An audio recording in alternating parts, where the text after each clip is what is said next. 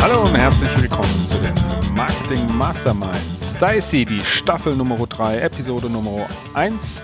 Heute ist unser Thema Digitalisierung von Marketing und Vertrieb im B2B Mittelstand. Und es ist unser Thema, ihr werdet es gleich hören. Und mit dabei ist, ihr kennt es, der Norbert Schuster. Er ist Experte für B2B Digitalisierung im Marketing und Vertrieb und Erfinder der Wasserlochstrategie und nebenbei auch Inhaber von strike2.de. Mein Name ist Stefan Ponitz, Berater und Experte für digitale Marketing und Vertriebsstrategien und Inhaber von Focus E-Commerce. Norbert, hallo, schön dich wieder zu hören. Hallo Stefan, endlich sind wir wieder zusammen für den Podcast. genau, Staffel 3, Staffel 2 haben wir jetzt ähm, erfolgreich beendet. Ne? Mhm. Jan Januar hatten wir ja da so die letzten Folgen, die online gegangen sind. Zwischendurch sind dann so ein paar Extras erschienen. Und jetzt gehen wir in die dritte Runde. Und äh, wir haben für euch da draußen ähm, uns auch ein bisschen was überlegt für die dritte Staffel, was wir vielleicht ein bisschen anders machen wollen, was wir ähm, verbessern wollen. Norbert und ich, wir haben letztens beim Schnitzel, Bier und Apfelwein, wie man hier in der Region gerne trinkt, ähm, zusammengesessen, haben uns überlegt, ähm, was könnten wir besser machen, was könnten wir anders machen. Und wir sind auch so ein bisschen auf das Feedback eingegangen, was wir so aus der Staffel 1 schon bekommen hatten. In der Staffel 2 haben wir das ehrlicherweise gekonnt ignoriert. Aber in Staffel 3 werden wir das tun. Wir werden nämlich die Folgen etwas kürzer halten. Das ist für alle die, wo die Zeit ein bisschen knapp ist und die nicht vielleicht immer Lust und Zeit haben, sich eine Stunde hinzusetzen und eine Folge anzuhören. Wir haben uns überlegt, wir begrenzen die Folgen so ein bisschen auf 20, 30 Minuten plus minus. Seid uns nicht böse, wenn wir fünf Minuten überziehen. Ihr wisst das, nicht nur ich, auch Norbert kann extrem gut und auch viel reden. Aber wir schauen mal, dass wir das, dass wir das immer so kappen. Und Norbert, ne, wir haben uns auch thematisch ähm, anders aufgestellt. Ähm, denn wir möchten ähm, gar nicht mehr so, wie wir das so Staffel 1 und Staffel 2 gemacht haben, so stark an den Themen und Kanälen orientieren. Ähm, wir bereuen das nicht, dass wir das gemacht haben. Wir finden immer noch Staffel 1 und Staffel 2 gigantisch gut und ihr solltet sie definitiv hören, ähm, äh, wenn ihr diese Folge hört und es noch nicht getan habt. Ähm, aber wir haben uns überlegt, dass wir uns vielleicht eher so ein bisschen an Cases abarbeiten. Das heißt, wir gucken uns verschiedene Fälle an, die so im Online-Marketing auftreten können, verschiedene Rahmenbedingungen, ja, Cases und ähm, gehen die einfach mal so durch und überlegen uns, wie wir da vorgehen würden, wenn wir an eurer Stelle oder an dem Protagonisten des Cases wären. Ich weiß es nicht genau. Ähm, heute haben wir, wie im Titel schon angekündigt, ähm, sprechen wir über den Mittelstand, über den B2B-Mittelstand. Norbert, das sind ja nun deine Kunden schlechthin. Ne? Du bist ja faktisch nur im B2B-Mittelstand unterwegs. Ja, sehr viel. Also ich habe auch ein paar, paar kleinere Kunden. Ähm, das ist immer so eine Frage, wie man den Mittelstand definiert und habe auch ein paar, paar ganz, ganz große Kunden natürlich immer, aber so das, das Gros meiner Kunden bewegt sich definitiv im Mittelstand, ja. Und es wird ja schon so ein bisschen, ist schon so ein bisschen zum, zum Sport geworden, so in der Online-Marketing-Szene. Es wird ja gerne schon seit einigen Jahren so ein bisschen auf den B2B-Mittelstand eingeknüppelt, wie langsam die sind, wie die zäh die sind, dass sich da nichts bewegt, dass die hinten dranhängen und es wird gewitzelt, wenn die ihr Faxgerät irgendwie abschaffen und endlich E-Mails lesen. ich habe letztens ein, äh, ein, ein, von einer, von einer Vermögensverwaltung, ist jetzt nicht ganz vielleicht so der große Mittelstand, aber trotzdem mittelständisches Unternehmen, der hat ganz stolz erzählt, dass er inzwischen seine Mails selber beantwortet und sie sich nicht mehr ausdrucken lässt und in sein Postfach legen lässt. Er war sehr stolz darüber. Da sind wir wieder beim Frotzeln. Ne? Das machen wir ja auch sehr gerne. Ähm, Norbert, in welchen Branchen bist du denn da unterwegs? Was sind denn so die Klientel, die dir da täglich begegnet? Ja, also ganz stark in der Industrie. Also alles, was so rund um die, um die Industrie geht, Maschinenbau, Anlagenbau, äh, aber auch Komponenten, äh, in der IT-Branche sehr viel. Also ich bewege mich eigentlich am liebsten in einem Bereich, wo es ums erklärungsbedürftige Angebote geht, äh, die komplex sind, die lange Vertriebszyklen haben. Ähm, da fühle ich mich am wohlsten. Ja, ich glaube, da hast du echt auch äh, eine gute Auswahl getroffen, was die Branche angeht. Ich habe mir im Vorfeld zu unserer Sendung habe ich mir mal eine Studie durchgelesen von Deloitte ähm, die ähm, ähm, äh, Mittelständler befragt haben. Sehr umfangreiche Studie, 40, 50 DIN A4 Seiten voll mit gespickt mit Daten. Und da ist es tatsächlich so, dass ähm, nur noch das Baugewerbe schlechter dasteht, was Digitalisierung angeht. Und gleich danach kommt die Industrie, wobei man sagen muss, in der Umfrage war das eine subjektive eine subjektive Abfrage, das heißt man eine Selbsteinschätzung, ne? wie sich die Industriezweige mhm. selber einschätzen. Und da ist das Baugewerbe, was Digitalisierung angeht, am wenigsten vorangeschritten. Die Industrie, sage ich mal, dann im unteren Mittelfeld, Dienstleistungsbereich im oberen Mittelfeld und ganz oben. Das wundert jetzt nicht, ist das gesamte Thema Handel. Die sind da sicherlich am weitesten, was das Thema angeht, aber ist auch ähm, gut nachvollziehbar. Was sind denn so die Schwierigkeiten, Norbert, wenn wir uns die mal anschauen, wenn wir uns so ein B2B-Mittelständler anschauen? Oder ich sag mal, was für, was für eine Notwendigkeit hat er eigentlich zu digitalisieren? Ja, das ist genau das. genau, danke. Jetzt hast du genau die Wunde getroffen und hast das Salz reingestreut. Also äh, mein größter Wettbewerb ist eigentlich dann, wenn es den Unternehmen zu gut geht wenn die, äh, ich bin immer wieder erstaunt, wenn ich jetzt so offene Seminare halte, da kommt eine Firma, von der habe ich noch nie was gehört. Die sitzt irgendwo im Schwarzwald, die hat 2000 Mitarbeiter, die ist Weltmarktführer in einer, in einer bestimmten Nische und die ist in Sachen Digitalisierung ihrer, ihrer Industrie, ihrer, ihrer Produktion, ihrer Logistik, sind die top. Da sind die ganz weit vorne. Ähm, aber wenn es denen eben zu gut geht, dann kommt halt die Frage, naja, Schuster, warum sollen wir denn digitalisieren? Jeder kennt uns. Wenn jemand äh, ein, ein, so ein Modul sucht, dann sind wir die Nummer eins. Ja, dieses berühmte, was sagst du, wenn du ein Papiertaschentuch äh, haben möchtest? Äh, da fällt jedem sofort ein Name ein. Und so geht es eben auch bei Pumpen, bei Sensoren, bei Schaltschränken. Ähm, das Schlimme ist, dass die Digitalisierung aber ja nicht Halt macht. Und wenn der Wettbewerb digitalisiert, wenn das Ausland durch die Digitalisierung nur einen, einen Klick entfernt ist, dann müssen eben auch diese Unternehmen digitalisieren. Da kommen die gar nicht drum rum. Äh, alleine durch die, die, die, die Vorteile, die sie haben, Effizienzvorteile, äh, Möglichkeiten der Umsatzsteigerung, da kommen wir ja wahrscheinlich alles noch dazu. Mhm. Und letztendlich, sage ich mal, ist ja auch ähm, auch Weltmarktführer zu sein, heißt ja nun nicht, dass es nicht eine andere Konkurrenz gibt. Ne? Genau, ne? genau. Und das haben wir ja auch schon in vielen Folgen ähm, ähm, beschrieben, auch wenn das Unternehmen für sich selber so ein bisschen in Anspruch nimmt, wir sind eigentlich konkurrenzlos an der Stelle oder an uns kommt da keiner vorbei. Online ist letztendlich der Wettbewerber, der bei Google letztendlich eins oben drüber oder eins unten drunter steht. So genau. ist es halt nun mal. Ne? Und wenn das gleiche Leistungsversprechen abgegeben wird, ähm, dann kann man sich das natürlich fragen und im Rahmen der Globalisierung, Internationalisierung kommen dann natürlich nochmal ganz andere Player dann online mit dazu. Ich sehe das auch bei einem Kunden auch so, weil du es gerade sagtest, auch ein Pumpenhersteller, auch echt irgendwie, man kennt, man kennt, diesen Namen kennt man gar nicht, ne, außer wenn du in der Branche bist. Ähm, aber in jedem medizinischen Gerät stehen, stecken dem seine Mikropumpen irgendwie drin. Und ähm, machen wir jetzt schon eine Weile, sind wir schon ein Jahr, sind wir jetzt schon zusammen und arbeiten letztendlich am Vertrieb. Und da sieht man mal, auch die haben natürlich schon ähm, Wettbewerber, die sind vielleicht ein bisschen kleiner, vielleicht aber auch ähnlich groß. Also der Wettbewerb ist auf jeden Fall wahrscheinlich für die meisten da. Die wenigsten werden von sich sagen, wir sind Monopolisten ähm, an der Stelle. Und klar, da stellt sich natürlich die Frage, ähm, gibt es, trotzdem es denen gut geht, nicht trotzdem noch so Opportunitäten online, wo man sagt, die könnte man eigentlich noch heben, ne? Ja, klar, aber ich sag mal, was ist, was ist besser als viel Umsatz? Mehr Umsatz.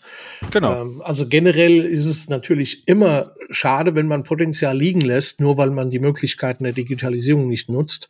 Aber wir haben ja noch mehr Effekte. Also wenn wir uns in den Bereichen bewegen, dann haben wir es ja oft, also bei mir in meinem Schwerpunktbereich, mit erklärungsbedürftigen Inhalten zu tun. Das heißt, es ist schwierig, potenzielle Kunden diese Inhalte nachzu, äh, nahezubringen. Manche meiner Kunden, die bieten Sachen an, da, da fragt kein Mensch danach, weil er die, die, die Methode, die Technologie gar nicht kennt. Mhm. Das heißt, ich habe das Problem, dass ich den Schmerz meiner potenziellen Kunden mit meiner Technologie, mit meinem Angebot zusammenbringen muss. Und das ist ja, da ist, schreit ja quasi nach der Digitalisierung. Oder auch diese Sachen, dass wir sehr lange Vertriebszyklen haben, wo es keinen Sinn macht, dass der Vertrieb jede Woche einmal anruft sondern wo es Phasen gibt, wo man einfach besser digitalisiert, bestimmte Kommunikationsprozesse automatisiert, feststellt, wann ist wieder ein guter Moment, um zu telefonieren, den persönlichen Vertrieb wieder zu involvieren, so eine Art Interessentendetektor aufzubauen oder auch ein Bedarfsdetektor bei Bestandskunden. Äh, ein Kunde hat bei mir gekauft, wann rufe ich denn wieder an, um Upselling zu machen, um Cross-Selling zu machen?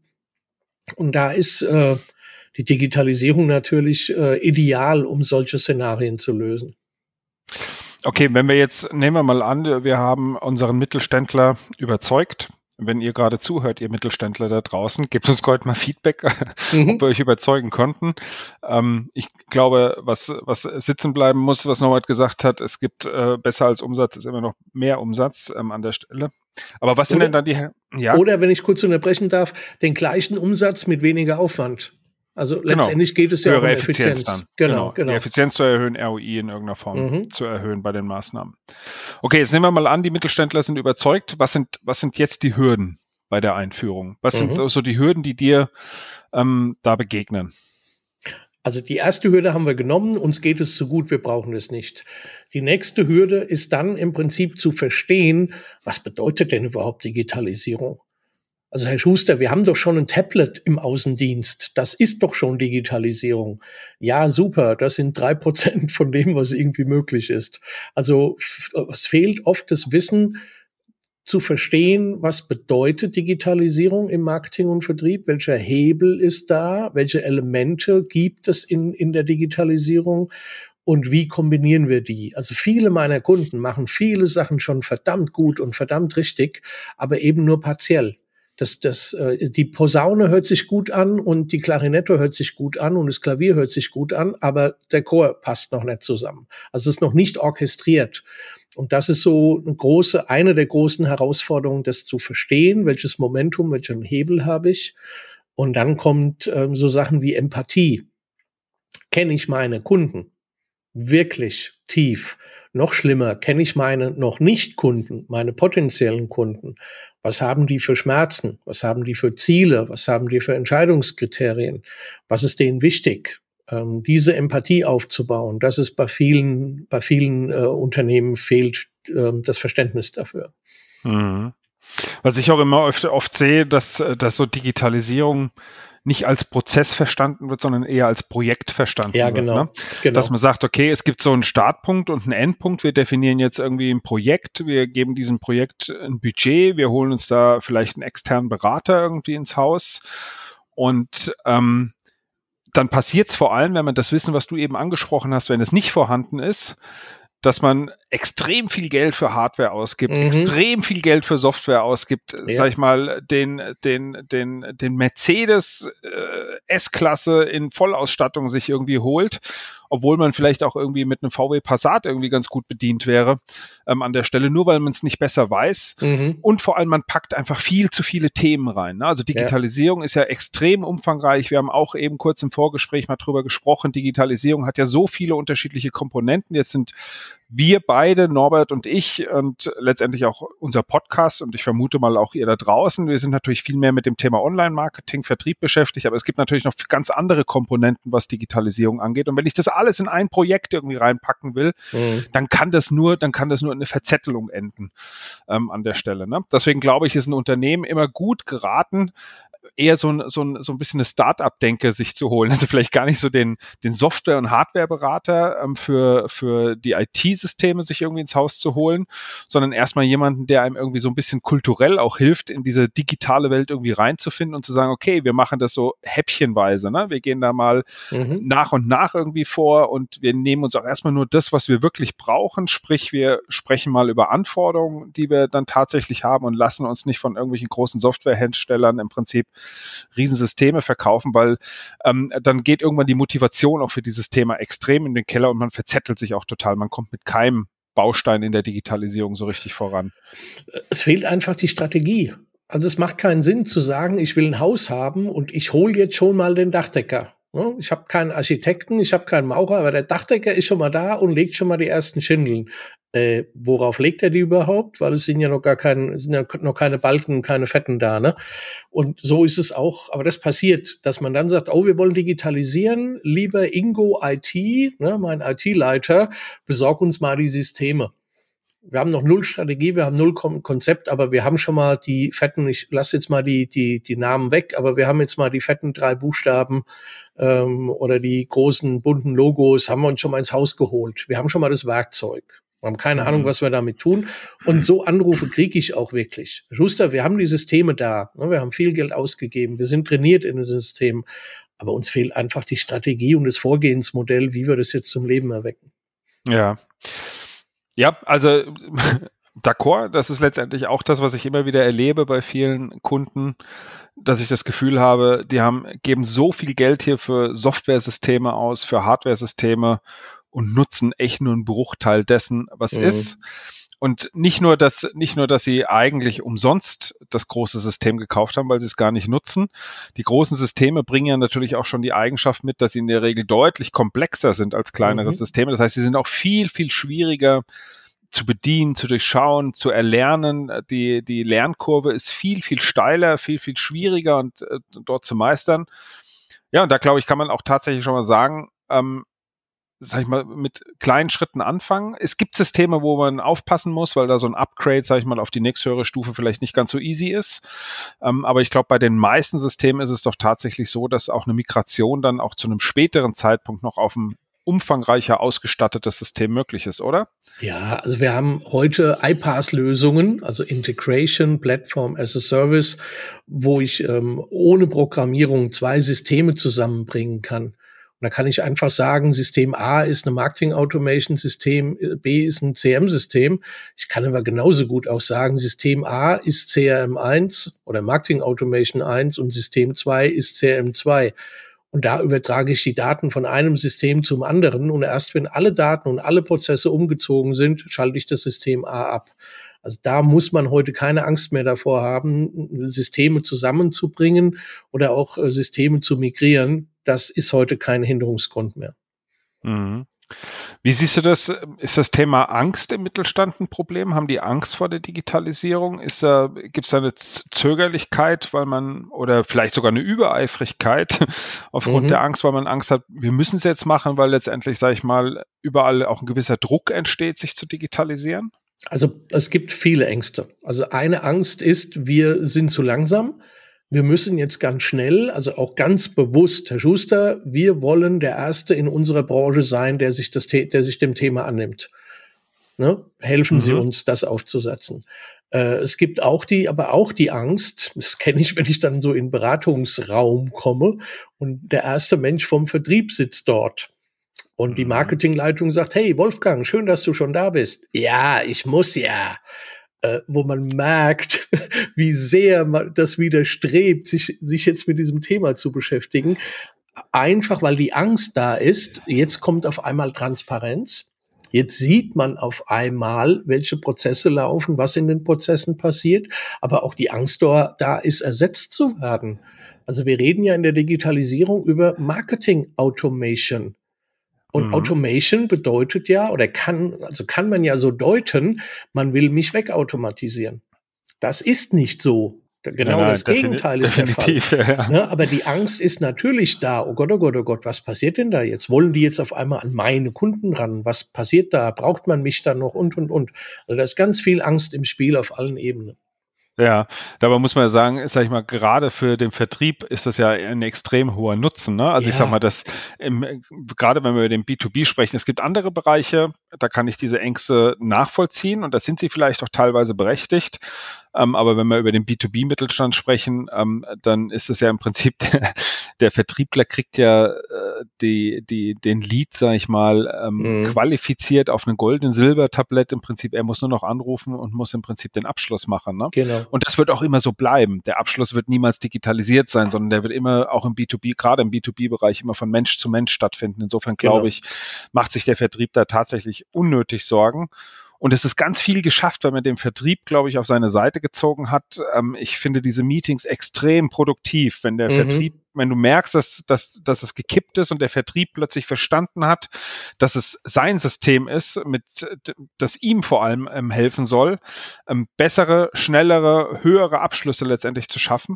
Und ich freue mich immer total, wenn der Vertrieb plötzlich so eine, so eine, so ein intern, so ein, so ein Feuer fängt, ne, und plötzlich ja. mit dabei ist, weil das ist, ja also ich weiß nicht, wie es dir geht, aber für mich ist das, ist das mit der wertvollste Input in diesen Meetings, wenn es um Strategie, aber vielleicht auch schon um, äh, um Aufbau von Prozessen letztendlich geht, den, den Vertriebsinput dazu haben. Also ich finde den wahnsinnig wertvoll, oder?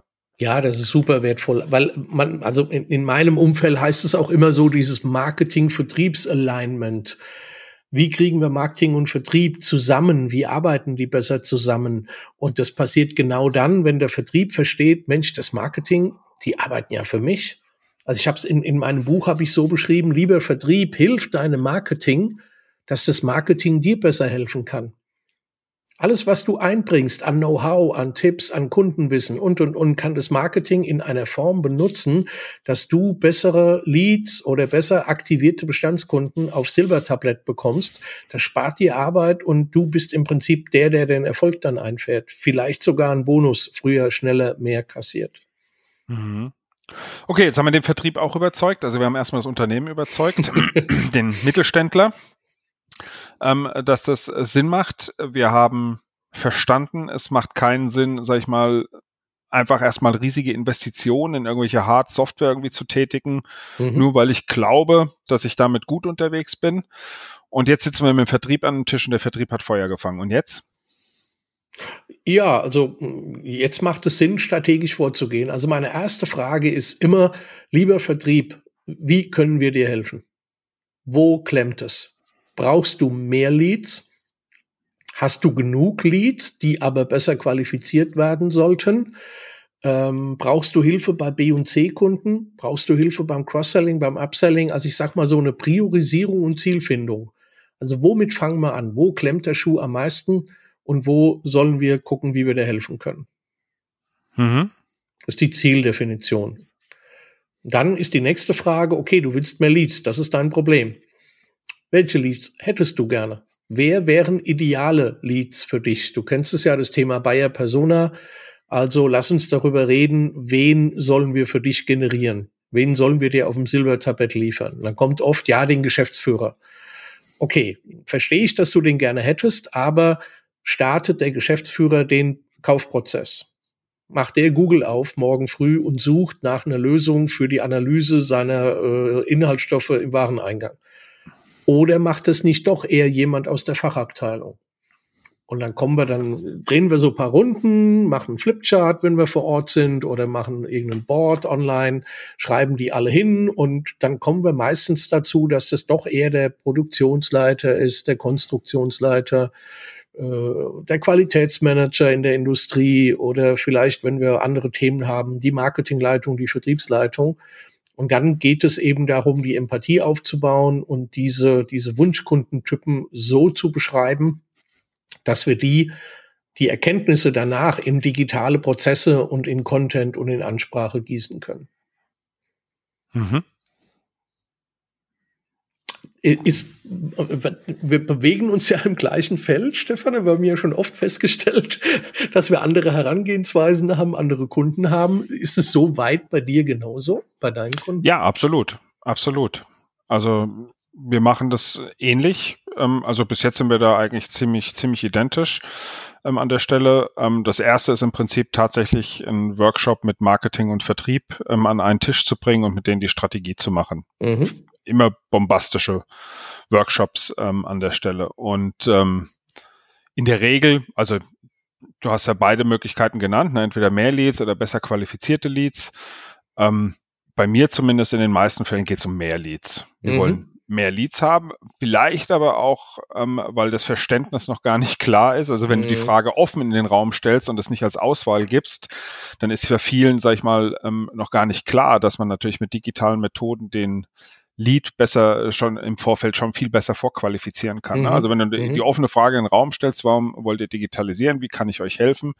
Wie können wir dir helfen, Vertrieb? Dann sagt er erstmal mehr Leads, weil ihm das mhm. gar nicht bewusst ist, dass man das irgendwie ähm, machen kann. Klar, und dann geht's in den Strategieteil, genau wie du es gesagt hast, im Prinzip Persona-Definition ähm, an der Stelle und dann ähm, später äh, gehen wir relativ konkret dann natürlich auch auf die entsprechenden Maßnahmen dann ein, mhm. ähm, die wir dann, die wir dann machen könnten. Ich glaube, das werden wir uns aber dann in der, im zweiten Teil machen wir das nochmal konkreter ähm, mhm. an der Stelle. Gerne. Ähm, dass wir im zweiten Teil vielleicht einfach mal, kannst du dir ja nochmal überlegen bis dahin, ob wir da mal einen exemplarischen Kunden von dir nehmen, dass man sagt, okay, wir nehmen mal so einen Industriekunden, ohne ihn zu nennen, aber hangeln mhm. uns mal dadurch so einen Prozess einfach durch.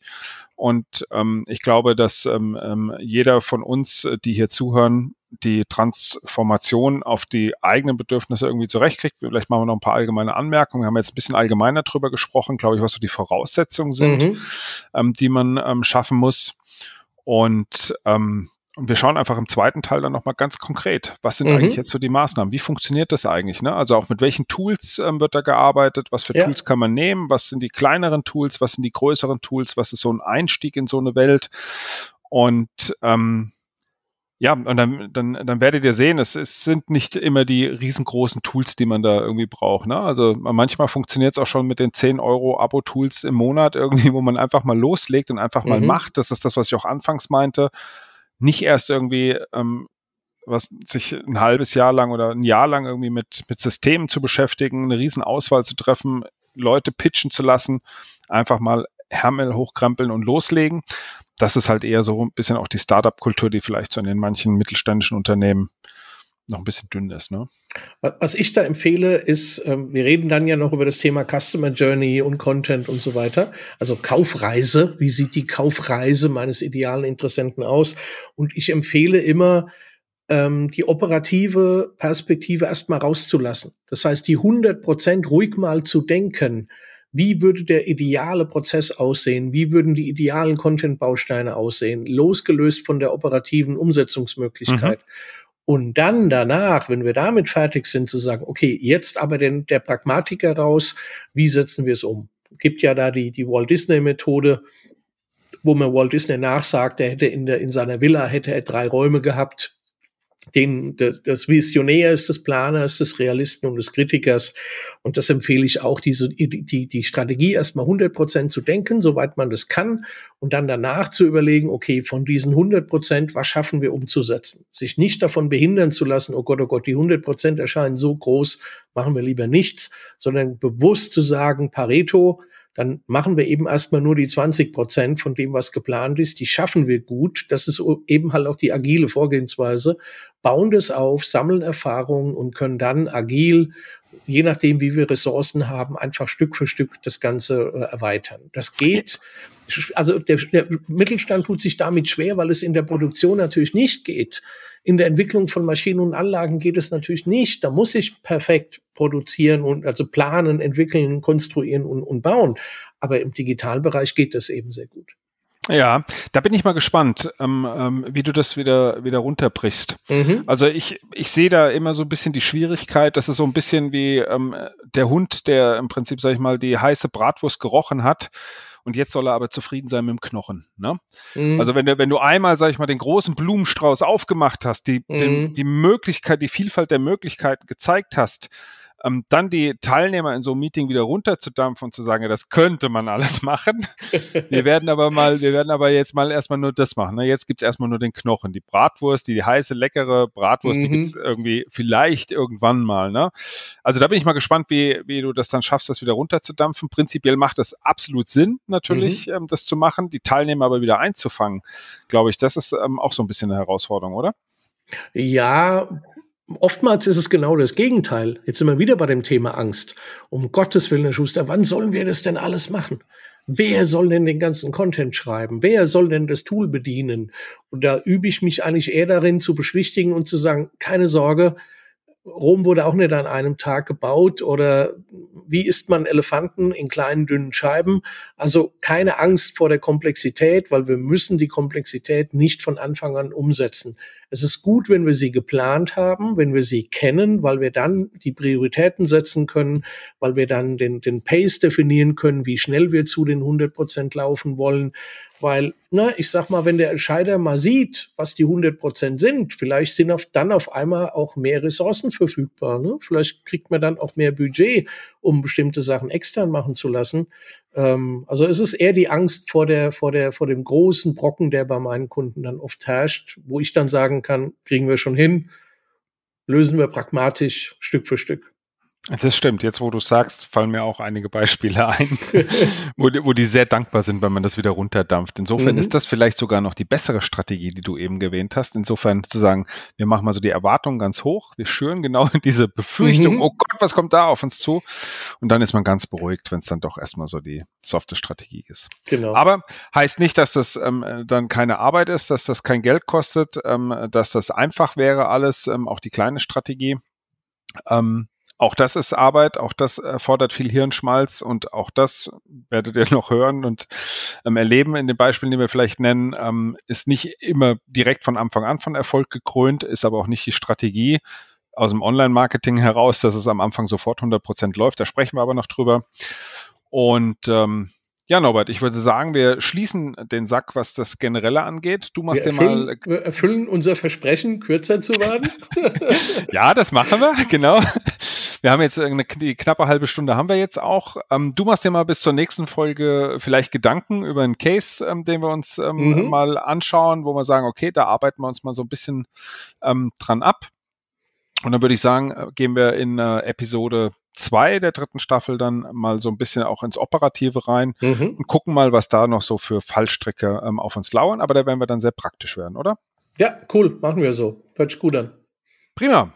Dann ähm, schönen Dank, dass ihr die 30 Minuten dabei geblieben seid. Ähm, wenn es euch gefallen hat, ähm, drückt auf den Abo-Knopf, abonniert gerne die Marketing Masterminds. Ansonsten gibt's auch unsere Facebook-Gruppe oder auch in allen anderen sozialen Netzwerken findet ihr uns. Werdet gerne Mitglied, sprecht mit uns, redet mit uns, macht Vorschläge, kommentiert, wie auch immer. Und ähm, dann verabschieden wir uns und ich wünsche euch noch eine erfolgreiche Restwoche, wie lang sie auch immer sein mag. Und verbleibt bis zum nächsten Mal, euer Stefan.